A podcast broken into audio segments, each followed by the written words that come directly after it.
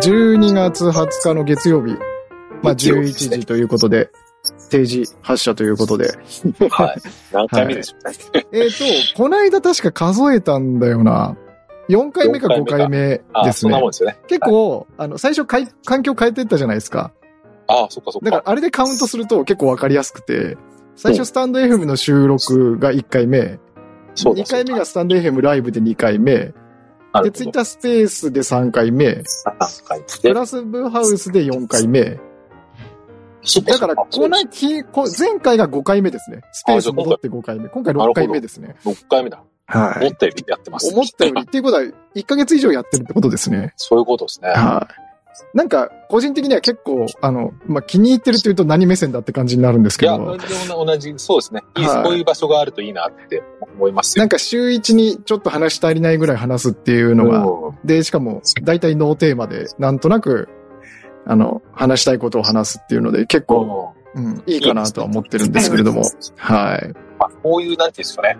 まあ、趣味、趣味思考と言ったらあれですけど、はその方向性が似似てる人だからっていうことはありますよね。い。そうですね、これがだか、なんからうん誰でもってわけにはいかないから、ええ興味の方向というか、そんな感じですよね。そうですね。はい。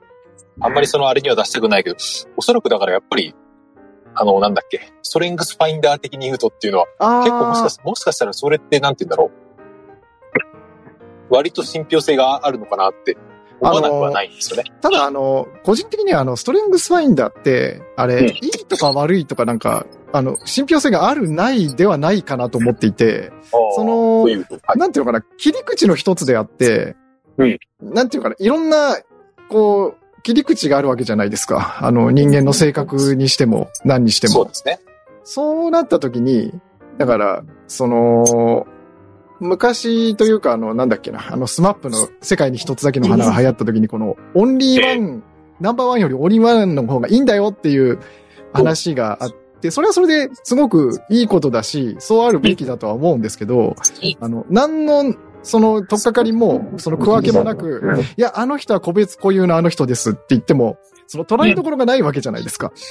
そうですね。各人、あの人はオンリーワン、オンリーワン。いや、それはもちろんそうなんだけど、じゃあ、どういう意味でオンリーワンなんだろうって言った時に、その切り口の一つがストレングスファインダーなだけであって、だからそれが、あ、違う切り口から見たら、ストレングスファインダーは全く役に立たないっていうのもあるでしょうし、でも、その、ある特定の切り口から見ると、あの、これでカテゴリー分けできて、すごく考えやすくなるっていう物事だと思うんで、な、なんせツールの一つだと思うんですよね。まあ、と時と場合ですね。本当だ。仕事とかだと役に立つかもしれないし、ええでも、この、この場合は別に仕事じゃないから、まはいあ別にストレングスファインダーで出会ったわけじゃないですけど、ええなんて言うんだろう。この間、タラノさんのなんか、どっかでそのベスト5みたいなの書いてあっ見たんですけど、多分、はい学習欲以外は全く被ってなかったと思うんですよね。ああ、そうなんです自分ね。あ着着想はありましたけ？ど、自分はね、ええ着想と、なんだっけな、内政と、収集心と、あとなんだっけね。はい。あれか、最上志向か、そんな感じだったんですけど、ええた田辺さんとはなんか、そうか、似てるようで違うんだなって、それを見た時に思った記憶はいはいはいが。ありました。なんとなくあの体感なんですけど、あの、ええ適度に合ってて適度に違うのが一番合うような気がしますね。あなんか同じすぎちゃうと、あの、その最初の最初だけはすごい心地いいんですよ。あ、一緒だね、一緒だねって言って。だけど、あの、例えばまるっきり同じ人間が二人隣にいたら、その最初、あ、同じだね、同じだねって盛り上がれると思うんですけど、なんか、だんだん、なんていうのかな、こう、結局、1たす1が2になってるだけみたいな感じだと思うんですよね。確かな確率的に言うと、その、順番まで一緒なのは本当にすごい天文学的な感じになるってあ本当にそういうみたいですねことがあるんですけど、はなんかね、ネットの言うインフルエンサーかなんかで、テキスト4ぐらい一緒だった人がいいたんですよい。ね。ちょっと忘れちゃったんですけど、はいはいはい。でも、うん別にその人が好きなのかって言われたらあんまり好き 好きじゃないし、でも、こういうのなんていうの、同族嫌悪的なものもあ何かあったりすなるのかなと。か、はいはいはかい。そうかもしれないですこういう。確かに確かに。はい。でもそう、確かにそのツールの一つっていうのはあるなって思っええそれで、それで言うとちょっとこの間聞いて思ったのは、その、なんだっけな、多分、朝日新聞のポッドキャストがないから聞いたんですけど、ええ今の若い人ってのはその、出会いがほぼ、マッチングアプリで出会う人が結構主流になってきたらしくて、はいはいそのはだまあ、主に男女ってことですけど、い。はい。その時にその、前もってその趣味思考が大体わかるわけですよね。そのええ出会う前から。はい。だからそれが当たり前になっていると、まあ、心地よくもあるけど、なんてその偶然の出会いみたいな、まあ、いわゆるセレンディピティ的なものはなくああ、なるから、確かに確かに。いい悪いあるよねって話をしてて、うん。うん、うん、うんうんまあ、。最初の取っかかりとね、その、はいいけど、その後の広がりにかけるっていうのは確かにあるなって思ってね。な、なんとなく、あの、本を選ぶときに Amazon で選ぶかリアル書店で選ぶかになんか近いような気がしますね。に似てますね。そうそう。はいまさにそんな感じですね。だから、どっちがいいとかどっちが悪いってわけじゃなくて、目的に応じて探すんだったら、このマッチングアプリはすごくいいんでしょうけど、その先ほど言われたような、この偶然の、あの、自分の思ってない斜め上からっていうのはないっていう、そういう感じなんでしょうね。半年ぐらいになるとっていうか、あれですけど、そういうのはやっぱ大事ですよね。なんかそっちの方が大事じゃないかなって。あ、でもそ、確かにそれはありますあり。ますね。はいそれがないとなんか結局つまんなくなっちゃうっていうか。結局なんか自分の手の届く範囲の世界で生きちゃうっていうところはありますよね。それだとね、なんか退屈になる時っていうのは絶対ありますもんね。ええそうですね。な、なんだか、なんでこんな話になったんです えっと、ストレングスファインダーからですかね。まあ全然あの、話題変えてっちゃっても、そうですね。一応なんかテーマをね、それぞれ、なんか、はい。なんとなく書き出してはみたんですけど、特に、あの、なんだろう、それについて強いモチベーションがあるでもなく、みたいあ、な。本当ですか？はい。自分ちょっと田辺さんに聞きたいことというか、聞いてみたいことがあったんですけど、あのはい。メッセージにちょっと書いたんですけど、あの、話し方、話すときに、話すときに何を頭の中でどんな作業が行われてますかっていうのをですね、ちょっと興味があったんですね。ああの、自分はまあ、最近音声配信はやんないけど、ーええまあ、個人的にまあ、その言語化というか発信っていうのは普通にやってるんですけど、はい。それをやればやるほど、なんか分かりやすく伝えることってやっぱり難しいのって当たり前の話なんですけど、ええそれで、まあ、トランプさん何かのあれで言われてましたけど、そのはい人に教えてたことがあるあるみたいな。はいはいはいはい。でもそういうことやってる人ってやっぱりうん話も、なんていうの、筋道が通ってるし、ええ分かりやすいし、それは、なんて言うんでしょうね。どういう違いなんだろうというか、はい。決まってることを喋るだけじゃなくて、そのこういうふうに突発的に聞かれたこととかでも。その、わかりやすくというか、ある程度その筋道が通った話ができる人って、なんていうの。どういうフレームの中で考えているんだろうなってことが、え興味ああったんです。えっと、ありがとうございます。えっと、私がまあ、わかりやすく話せるかどうかは、まあ、ひとまず置いといて、それは、はい。どんな風に考えてるかっていうことなんですけど、あの、なんていうのかな、私としては、例えば、なんか、話すことっていろいろあると思うんですけれども、特定の事柄について誰かに教えますっていうシチュエーションにおいては、その、相手を、なんていうのかな、道案内を遠隔でするみたいなイメージなんですよ。知らんないよ、遠隔で？はい。だから、ある人がある地点に立ってます。で、私はどこかにその人を連れて行きたいんだけれどもうん、その、その人の隣にはいないっていうような状態ですね。はい。ただ、その、その時に、あの、大事になるのが、その人が今どこに立ってるかっていうのと、で、その人がどこへ着いたらゴールなのかって、この2点がわからないと案内のしようがないわけなんですよ。それは案内する側に、あれですね、地図と目的地が分かっている場合、いる時そうなんですよそれはね。なるほど。なんで、例えば、なんだろうな。な、な、例を出すとなんかあるかな。えーっと、まあ、何らかの作業のやり方はいを教えるみたいな話になった時に、ええその人が今どのレベルにあるのかを知らないと、まず、あの、フィットする言葉ってこう伝えられないじゃないですか。そうですね。だからそれが今、その人の立ってる場所みたいな感じなんですよね。だから、まるっきり何もわからないのか、それともある程度経験してきてるのかとかっていうのがあるわけじゃないですか。はい。で、それでどのくらいのレベルだっていうのが分かったら、でうん、これからあなたをこの、このレベルにしたいですみたいなその目的地を伝えるわけですよね。うんそうすると、大体勘のいい人だと、あ、じゃああっちに行けばいいんだ、みたいな風に、長、大体の、この、地図上でどこに向かうんだ、方向ぐらいはこう、分かってくれる人と、あとまだハテナが飛んでる人とかっていうのが、こう、なんて言うんだろいますね。う。はい。はい。で、その辺を、こう、なんて言うんだろう、コミュニケーション取りながら把握して、で、あの、わかる人っていうのは言い過ぎちゃうと、いやいや、もう分かった分かった分かってるから、そんなに言わないでみたいな感じになるんで、あなりますね。はい。はい。なんで、あじゃあそっちの方向で合ってるよ、そっち行けばいいよいいよって言って、全然もう手放しでみたいな感じにもなるし、あとはあの、積んでいく感じですね。で、そのレベル感が把握できたら、あとはその階段をあまり大きくしすぎると、あの、わかんなくなっちゃうじゃないですか。ああ、一歩一歩っていうか、そうですね、その一段が段階。の。はい。なんで、そうですねそこをこう、組み立てて、で、ここまで、えー積んできたら、だから積んでく積んでく積んでくっていうのは結構、あれですかね。はい。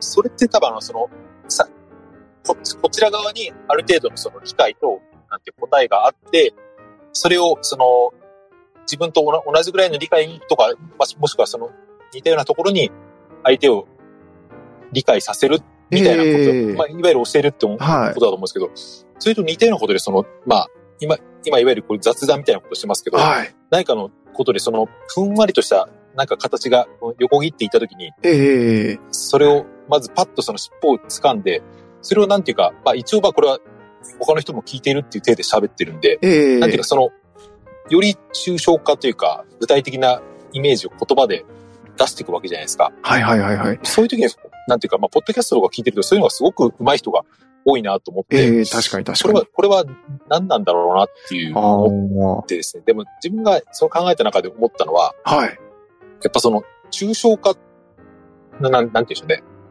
ょうね。はい。の階段みたいのを、どのぐらいその上に登るかっていうか、その、パッと掴んだ段階って多分、なんか、その、そこにいる人しかわかんないことだと思うんですけど、それをよりその、一般的に分かるためには、一個その抽象化すると分かりやすくなるし、それでもう一個その、抽象化すると、なんか、さらに分かる人が増えるみたいな、うんうんうん。そのなんか、上のレイヤーみたいな感じだと思うんですけど、でもす、うん。自分はそういうのがすごく苦手だなっていうのがね、喋りながら思ったんですよね。なんていうか、その、まあ、着想みたいな話が出ましたけど、はい。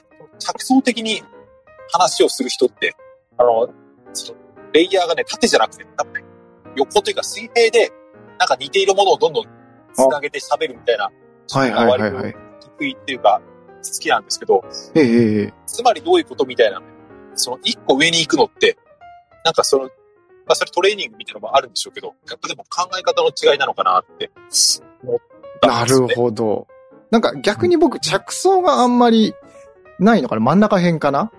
なんですけど、なんだろう、その抽象化した何かの尻尾をつかむっていう意味で言うと、うんなんか何かに強引に例えるとかですかね、僕としすれば。似てる、やっぱ似てるっちゃ似てますね。何それか、はジャンプ、ジャンプですからね。消化的な。うん、なんかこういうことと似てるみたいな風に例えるとなんかのヒントになったりとか、してっていう感じではありますね。あの、なんて言うんだろう。構造としては同じことだな、みたいなことに気づけたりとか。はい。同じ構造とは同じだけど、なんか、より他の人にも理解できるような、例えってだからすすごい重要なあれですよね。そうですね。例えが入ると、なんかこう、ミスリードの危険はあるけど、急になんかわかりやすくなるじゃないですか。そうですね。イメージがつきますから。はい。だからその、抽象的なものを、なんとなく、わかりやすくっていうと、なんかどうしても具体的にする必要があると思っていて、で、そうなると具体的なものって、なんていうのかな。突き詰めていくと、それ、それ固有の事例みたいになっちゃうじゃないですか。そうですね。もうその人にしかわかんないみたいなことね。だから固有の事例になっちゃうと、その、なんていうのかな。誤解が生じるっていう危険はあるなと思ってて。だから結局、その、濃淡じゃないけど、この、具体性が高まれば高まるほど、なんで、エッジが効いてくるっていうか、応用が効かなくなるっていうか、そうですね。そういうのはあるなと思ってるんですけど、ちょっと前にあの話題になったの、具体と抽象でしたっけ？本が。はいはいはい。割と、あれって多分その、両方やれっていうことだと僕は理解したんですけど、あの、へえ、ちょっと、具体っていうの、具体っていうのはその、尖った方で、だはから、さっきの自分の水平だっ垂直で言うと、まあ、ぐ具体っていうのはその横展開で、抽象っていうのはその縦展開みたいな、それを両方やることによって、なんていうか、まあ、あれはやっぱ話が分かりやすくなるよ、なるっていうよりは、理解が深まるみたいな多分、そういう趣旨でもあって、結構、ざらっと読んだんで、細かいところはもう忘れちゃったんですけど、えええええなかなか興味深いええだなんかその本が、ちょっと、存じ上げないんですけど、具体抽象トレーニングってやつですかね、これ。いや、具体と抽象あ、なるほど。具体と抽象。細谷なんとかさん。世界が変わってみる知性の仕組み。これですね、おそらく。えへ結構、え。結構ややこしいというか、難しかった確かにこの。確かに、あ、オーディブルにもなってますね、これ。多分結構、なんていうか、知る人、知る人にはうん。結構有名な本へえ。結構前の2014年の本なんですね。あ、そんな前のだ。確かにこれは表紙からしてこれは手強そうですね。そうそうそう。結構、学術的っていうか、多分、なんか、あ、これ、目次も結構面白いですね。あの、相対のおにぎりは抽象化、具体化みたい あな確かにな確かにおにぎり、おにぎり。おにぎりいい題材かもしれないですね。うん。だっておにぎりって言われて、その 三角形のおにぎりで中に梅が入ってるっていうのを思い浮かべる人がいれば、その丸いのをこう思い浮かべる人もいるだろうし、そうどこまでね。どこまでが抽象でどこまでが具体化っていうと、なかなか難しいですね、確かに。面白いんですよね、それね。あなるほど、なるほど。確かにね。なんかでも抽象化した方がいいよみたいな話はなんかいろんなところで結構聞くんですけど、なんかいまいち自分の中でピンとこないんですよね。あ多分ですけど、それって、なんていうか、そういう、まあ、タラムさんは、そんなにわかんないですけど、自分ではなんか、結構、抽象化したがるっていうか、なんか抽象化の、なんか、興味の方が強くて、へあむしろえ。逆にその、具体に向かわないってところがあって、結構、それは音声配信の方がやるようになってから気をつけていたりするんですけど、はいはいはい。なんかね、そう、ずーっと一人で喋ってると、その喋る内容っていうよりも、喋、喋ることについてなんか考えてみたくなったりとかは、そういうね、なんかより上にね、興味が向いてっちゃうところがあって、へえ、なんか、それ、はい。どんどん、なんか、聞いてる側からすると、あんまりわわけのわかんない話になりがちっていうか、逆にその、抽象化しすぎても。だからその具体の行き来が大事なんだよなって思いながらですね、まあええええええ考えてたりするんですけど。なんか、抽象、抽象、なんか逆に僕、あれなんですよね。多分、具体化したい人なんですよ、多分。だから、抽象のままだと、なんかあんまり座りが良くないみたいなところはありますね。ですね。そのまあ、具体例っていうのはね、まさにそういうところだから。例とか、た、うん例えばとか別の例で例えるとか。そうですね。だから逆に、その、抽象化したいって、例えばどんなことだったりします？まあ、これが具体化かもしれないですけど、この問い自体が。抽象化したい。な、なんでしょうね。よりだから、うん、でもさっき言ったその、同じ構造で、なんか別の例っていうのは、僕、ある意味抽象化っていうか、気がするんですけど、なんか、あこれってどういうことなんだろうっていう、うんうんうんなんでしょうね。例えば、ブログなんかを書いていると、その、み見出しでその、ツリーみたいになるわけです。その一番大見出しにあ H1 ってすると、その次は H2 があって、ええ H2 の中に H3 があってみたいなことなんですけど、はいはいはいはなんか、例えばパッとその浮かんだのが H の4とか5ぐらいだとすると、い。はい。なんか、横に行くっていうよりもその、確かに。辿らなきゃいけないってことですよね。そうそう。上に辿りたくなるんですけど、でもその、ただ上に辿るだけだと、なんていうか、ロジックとしては、普通にわかるんだけど、でもなんか面白みがなくなるみたいなことが。あったりする、する、するんですよね。その、ただ、筋は通ってるけど、でっていうことにもなりがちなんで。だからその、うん、縦と横を行ったり来たりするっていうのはですね、まあ、口で言うと簡単なんですけど、なかなかそれを実践するのは。難しいし、でも話の面白い人とか、その分かりやすい人っていうのは、多分それをやっているんですよ。その構造で言うと、なるほど、なるほど。なかなかそれについてね、考えて、最近考えてます。なるほど。なんか自分としては多分、そのツリーを、こう、完成じゃないけど、大きくしたくなっちゃいますね。ああ。うん、これもそうだな、これもそうだな、みたいな。なんかだから、いはい。木の例えで言うと、その、まあ一応、木の例えでその、見出しの例えで言うと、H1 が一番一個の木のてっぺんというか、一個の木だとすると、でもそそれだけじゃなくて、本当は、なんていうんでしょうね。木がたくさんあって、森には木がたくさんあるわけだし、うんうん、うん。それを増やして、さらにその、大きな抽象化っていうのも多分、どこまでやろうと思ったらどこまでだってでできちゃうわけです確かに。宇宙になっちゃいますね。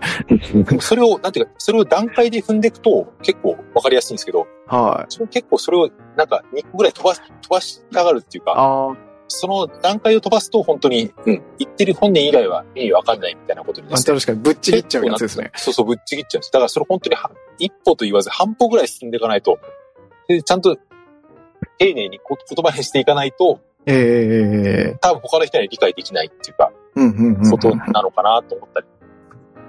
確かに確かに。そうですね。あとまあ、割とその子でも、まあちょっと話話が全く、ちあょっと、どんどん、あれですけどどんどんあれしてください。よくガジェットの話とかするで、するじゃないですか。ええまあ、主にタダトムさんかもしれないはいですけど、。主に私ですね。まあそれってまあ、なんていうの、興味の、なんていうか、レイヤーで言うと結構まあ、ニッチなところだと思うんですよね。ええでもそ、それがなんていうか、他人に伝わる時もあって、それ興味ない分野でも、なんか伝わるっていうか、面白みが感じられる時とかあ、確かに。でそういうの多分なんか、ある意味のその抽象化みたいなのが起きてると思う思うんですよね。その、うんうんうんうんうんうん。イヤ。ホンの、イヤホンの性能とか、その、周波数とか、そこはわかんないけど、でもなんか、うん、こういうところに注目して、うん、こういう違いがあって、こういう進化があるみたいな、なんとなくその、上から目線で、上から目線っていうか、そう、上からの視点で、そう、地図が示されると、聞いてる本も、あ、その、細かいところはわかんないけど、なんか地図が見れると、まあ気持ちいいというか、確かった感じになる感って、ある、あったりあったりするんですよね。うんうんうん。確かに確かに。なんか、そういう観点で選んでるんだとか、なんか、そういうことですよね。うん、そうそうそう。うん。そういうのって、まあ、役に立つかどうかわかんないけど、まあでも、聞いてて退屈しないことこともあったりとかして。確かに。なんか、なんか面白いですね。確かに、その、うん興味ないことを話してるのを面白いって感じる時もあるんですけど、うん。なんか、それについて、共通点は何だろうってやっぱ具体化したくなっちゃいますね。ああ。共通、そうですね。共通点を、そう、探した、探したがり。い。うん、なんか、まあ、そうそうですね。それが具体、具体化なのかうん、どうなんでしょうね。な難しいところですけど。うん、そそうですね。なかなか、それは果たして具体化なのかって。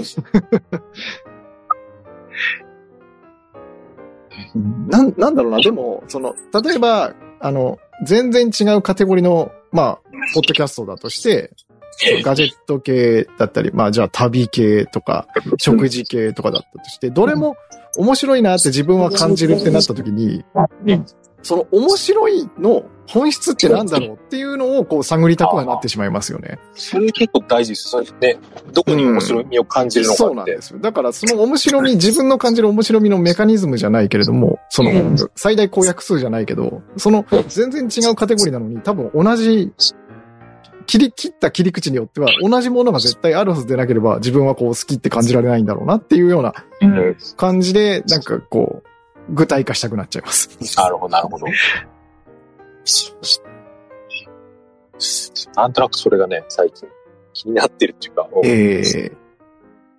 特にその喋る、喋るときにそれをなんか瞬間的にっていうか、文章はまあ後からね、直したり、直したりできるけど、喋るときにそれをしてる人っていうのはね、何が起こってるっていうか、どどういう視点、ね、地図が見えてるのかなっていうのを、そういうの結構言葉にできると、割と、なんて言うんだろう、知りたい人も多いのかなと思ったりもするし、うんうんうんうん。ままあ今ね、あ、はい。その喋り方のコツみたいな本とかも結構あったりしますけど、ええ割割とね、そう、うん今までその、バカにしてっていうか、そんなの読んだってしょうがないかなと思ってたけど、なかなかそういうの読んでみると、まあ、うん、なるほどって思うことも結構ああったりしたけど、その時にね、その時に例えばって言われるとね、すぐに出てこないんですよ。そう。だからそこをね、そう。思った時に言葉にしておくと、後で取り出せるみたいなこともね、えええある、あるんですけどね。うんうんうん。まあ、果たして、その、なんだろうな。こう、そういうことを自分ができているのかっていうところがまずわからないですけどね。もう自分から見るとやっぱりね、はい。なんか、うん、わわかりやすいなって、田辺さんあ、本当ですか？配信とか、はい。な、なんていうか、なんていうんでしょうね。枠が見えるというか、ああ。まあ、何かの話をしているときに、ちゃんとその、テーマというかタイトルというかがあって、ええその枠枠内で言葉を発しているっていう感じがするんですけど、ええなんかね、そう、自分なんかは、割と、特にその、音声配信とかやり出しの頃は、は最初からもうなんか枠の外のことを喋っていたりするい。みたいなことがあってですね。うんなんかそれが結構面白かったりもするんですけどね。ああ、そうそうですね。まあ、そこで、なんていうか、もう一個の枠を作れればいいけど、そのままなんて言うんでしょうね。あ枠の外をこう、なぞらずに終わるみたないぜな。そう、なそのまま滑ってなんか、うん。そうだ、面白い脱線と面白くない脱線が多分あるような気気がしてね。なんとなくですけど、なんか、今、本当に自分がやってる、まあ、ポッドキャストっていうか、スタンド FM の配信もそうですけど、ええあの、基本的には本当に何も考えずに収録ボタンをボンって押してから喋り出してるんで、なんだろうな、何のためにやってるっていうと、ただ本当に、こう、何のためにもやってないんですけど、だから、でもな、な何かしらの、まあ、一個じゃないかもしれないけど、はい。なんとなく、目的というか、イメージみたいな。なんかまあ、例えば普通にはいうん。言語化するだけでもいいし、はなんかまあ記録でもいいし、多分何かしらの要素がいろいろ混じっていると思うんですよね。い。で、なんか、前多分岩見さんもおっしゃってたような気がするんですけど、その、話して思考整理したりとか、多分そういう意味合いなんですよね。なんか、あなんていうのかな、こう、案外、この、話すことって、あの、自分は昔、その、自分の中にある持ち手のストックみたいなものがあって、で、その中から、こう、なんていうんだろう、決まってる分だけ、こう、バケツみたいにそこに水みたいに蓄えてあって、話せば話すほどそれが減っていくっていうようなイメージでいたんですよね。だから、蓄えてる貯金の中からこうやって出して喋っていくっていうイメージだったんですけど、ええなんかどうも、この配信していくうちに、なんか不思議な感覚に陥って、その、話せば話すほど、話すこととか、いわゆるネタとかって減っていくはずじゃないですか。普通に考えるとそうなんですよねバでもバケツのイメージだ。と、はい。バケツのイメージで減っていくはずなんですけど、あの、もちろん減っていく時もあるんですけど、うん増えていくケースの方が多いんですよね。だから話せば話すほど、話したいことが湧いてくるっていうことが多くて、うんだからどうもこれはそのイメージではないなって言った時に、おそらくなんですけど、話しながら何かが作られてるんですよね、おそらく。うん自分の中で。ない、なかった、ね今までなかったものが。だからそれをうん、なんて言うんだろう、組み出す作業をしているみたいなイメージですね。あだから、から、循環させるとね、はい。増えていくみたいな、自分はそれも本当にああ。思います。なんで、何も考えずにボンって押して、ああ、今日なんかいいの出たなっていう時もあるし、なんか、本当に全然振るわなくて、あの、うん、なんか全然広がらなかったなっていう時もあるし、それぞれで、まあ、面白いっちゃ面白いですね。は。い。で、なんか、あ、はいあ、どうぞ。あ、ごめん。ちょっと、全然違う話なんで、どうぞえあ、あ、た、た田辺さん。あありがとうございます。えっと。なんとなくその最初の、なんていうのかな、表題からずれちゃった気がしたんで、で、どういうことを心がけてるかっていうと、なんかはい一応、今こんなこと思いついたっていうのが、なんか自分と相手に同じ映像が思い浮かぶように話できればいいかなっていうのはなんとなく心がけてはいますね。はそれで、でもやっぱそこです。最初の方のあれに戻るんですけど、はいその時って、自分の頭の中にある程度のイメージがないと、それって、なんか、成り立たないというか、その、最初に自分の中で作ったイメージを共有していくみたいな感じだと思うんですけい。ど、はいはい、そうですね。でもなんか、雑談とか面白い雑談って、はかそれがなんか、まだできてない、その、掛け合いみたいな中でだんだんできていくみたいな面白さああると思うんですよね。なんとなくなんですけど、うん。なんとなく、まあ本当に、これ、ふわっとした話なんで、あの、ええ。あれなんですけど、個人的にはなんか、2種類以上はあるような気がして、その、面白い雑談っていうのは。は。で、い、その、なんて言うんだろう、今の岩見さんおっしゃられたのが、まず1個で、その、なんていうの、その場の偶然性を楽しむみたいな、はい。いうのは、まあ、もあると思うんですけど、もう一個、あの、案外、こう気づいてないやつって、その、いわゆるお約束みたいなのあると思うんですよ。あなんか、だからこういうシチュエーションではこう返すのが鉄板みたいなのが無数にあって、で、それって案外面白かったりするんで、あ、なるほど。なんか結構昔自分、あんまりコミュニケーションが得意な方ではないんですけどええ、なんか、その、この鉄板の返しみたいなある種の型をいくつか覚えたらなんかすごくやりやすくなったっていうあのがあって、それはなんか本本とかがあって、覚えたんで学んだんですよ。なんだろうな、もう本当に二十歳とかそんぐらいの頃だったんで、ええそう。なんかあれですよ、本当に、えーっと、まあ、か、最初は考えてとかだったんですけど、本見て、なんかそれで結構、あ、なるほどねって思って、そのまま真似したわけじゃないんですけど、あの、うんなんだろう、水野慶也さんってご存知ですか？ああ、夢を叶える。あ、そうです、夢を叶えるそうで。はいあの人が一番最初に書いた本が、受ける技術っていう本なんですけど、ああ確か一番最初に書いた本だと思うんですよ読んだことないですよ。はい。あれが僕結構好きで、あれを読んだ時に、なんか多分受け狙いでやってるんですよ。その、こう来たらこう返せみたいなことが書いてあって。はい。でも、あ、なんか、うん。あのテイストをちょっとなんかこう、なんだろう、言葉で表現するのはすごく難しいんですけどあ、なんかある種受ける技術って言って、こう来たらこう返すんだよっていうハウツー本のようであり、なんかそれ自体がコメディみたいな、はい。そんな開始するやついねえよみたいな。感じなんですけど、でも、ええ。なんかこう構造としては、あこういうことなんだっていうのがなんとなく、それを見た、読んだ時に、だからそれをそのまま真似すると、だからそんなやついねえよみたいになっちゃうんで、あれなんですけど、あ、だからある種のそういう、なんていうのかな。この、このパンチ来たらこう返すのが定番みたいなっていうのが コミュニケーションにおいてもあるんだっていうことになんか気づいたそういうフレームワークがあるんだみたいな。要するに型みたいなもんですね。あそうですね型を、本当に型を学、型を、なんていうか、まずは思考停止して型を覚えていくと、なんとなくそこの、だから、そこにたどり着いたのが、なんとなく体で分かってきて、ええそれが染み込むと、まあ、応用もできるようになるみたいな。なんかそ、そんな感じなんですかね。なんか、僕も、まと、なんかそれについてあんま考えたことがなかったんで、今、ひねり出してる状態なんですけど。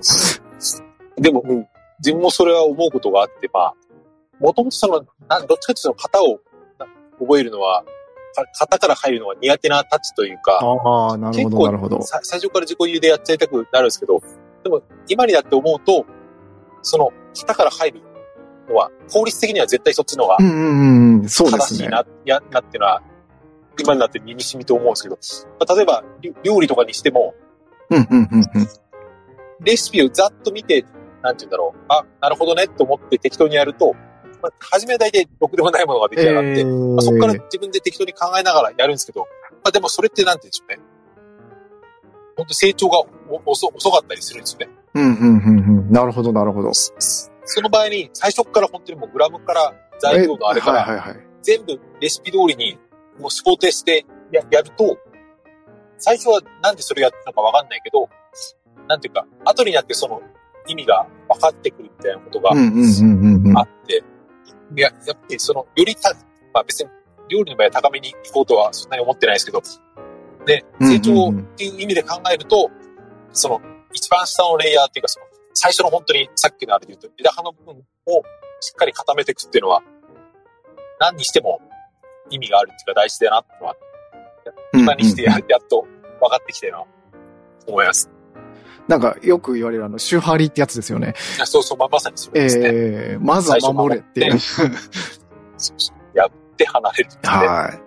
まさにあれは本当に何にでも当てはまるな。はい。なんか、コミュニケーションにおいては、あの、個人的には何、まあ、何をコミュニケーションの目的とするかなんですけど、うんあの、単純接触効果ってあるじゃないですか。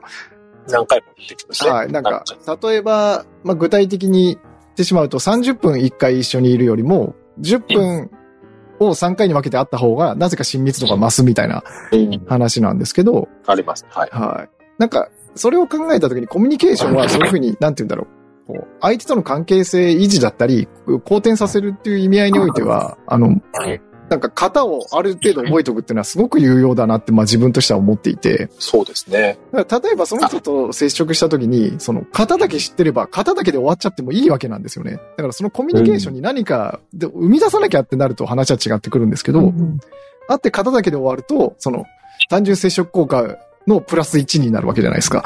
うん。だからなんか型を知ってるって、となんか人生楽になるんじゃねえかなとは、なんかその時思いましたね、なんとなく。そうですね。はい。そう。なんかそれが昔はね、その、型から入るのは、ななんかね、あ、でもなんとなくわか邪道ります。というか、なんかつまんないよなってわかりまいうのは、うん。なんかわかります。あの、なんて言うんだろう。あの、人真似なんかしねえぜみたいなそういう感そうじじゃないですか。そう、まあそう、いわゆる中中二病みたいなことなのかもしれないですけど。気持ちはすごいわかります。そう。なんか、だから、それをね、親になって思うのが、そうじゃないんだよっていうのを、だから、例えば14歳ぐらいの時に、うん、身をもって体験してたら、まあ、まあなんかまた違う人生があったよなって、あまあ別に後悔してるわけじゃないですけど、えなんか、自分で子供ができると、なんかね、そそういうのを、別に効率的に生きろってとは思わないですけど。なんか楽に生きる方法っていうのは伝えられそうだよなっていう、最近ちょっと考えてたりしたりします。なんとなく思うのはなんか、その、力の注ぎどころのような気はしますね。うんなんか、その、真似から入らないと、0から1を作る作業になるわけじゃないですか。そうなんですね。そうすると01ってものすごく大変なんで、その01したい部分、本当に自分がここに情熱を注ぎ注ぎ込みたいんだってところを01すればいいんですけど、例えばその、なんて言うんだろう、コミュニケーションだったらさっきの料理とかが、その自分の情熱に合致しない場合、絶対パクってのが楽なわけですよね。そうですね。そうするとそっちはあの、言い方悪ければパクリで何とかして、で本当に自分の情熱注ぎたい時に01で勝負するっていう風になんかこう、全部01でやってたら多分こう、あの、いくら力があっても足んねえだろうなって、時間も、リソースも必要になっちゃうんだろうなっていう気はしてますね。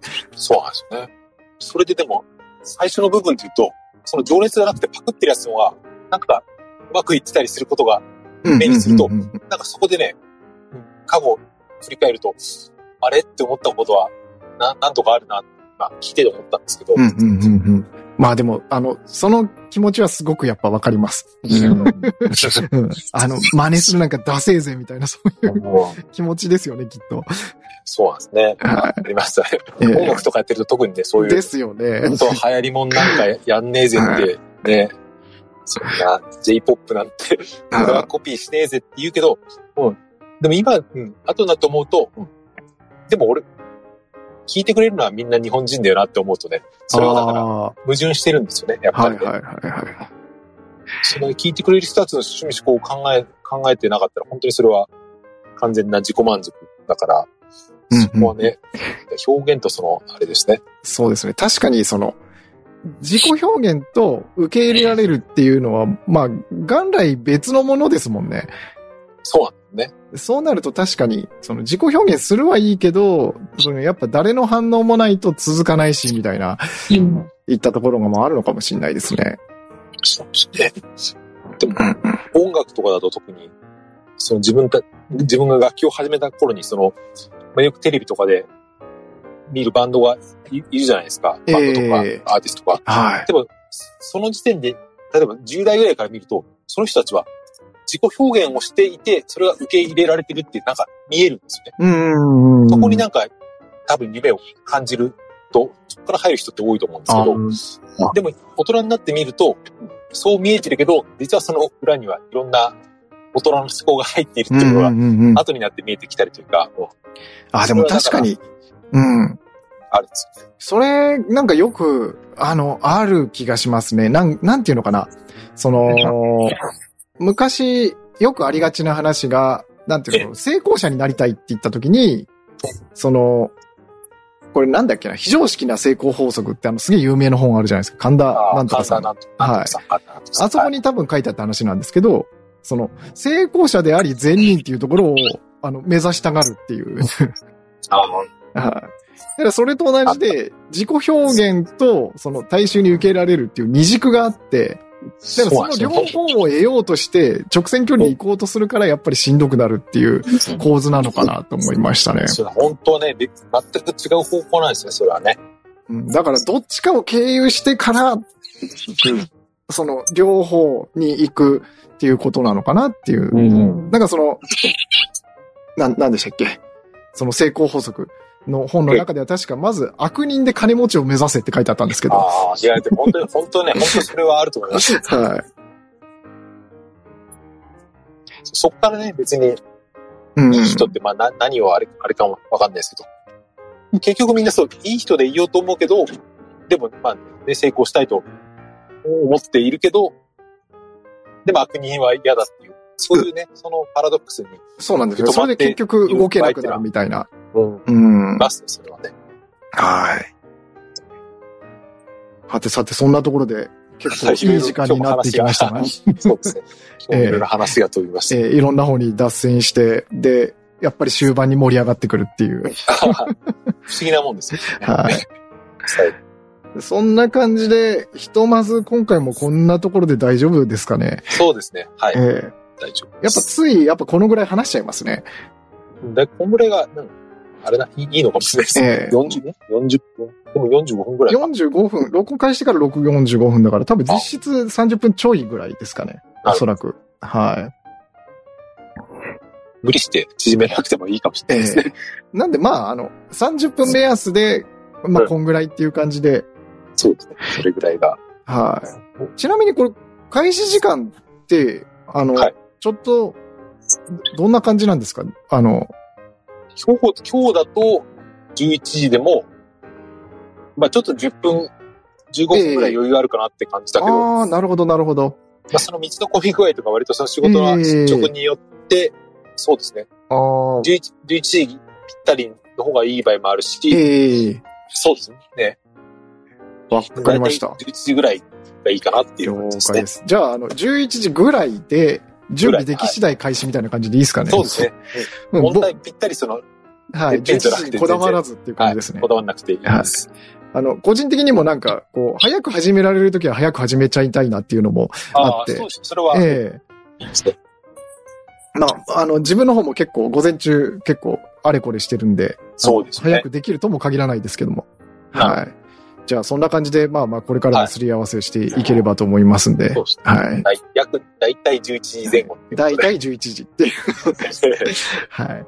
じゃあ、今日のあの結論が、あの、次回からだいたい11時っていうことで。そうですね。いい結論出ました、はいそれは大事です。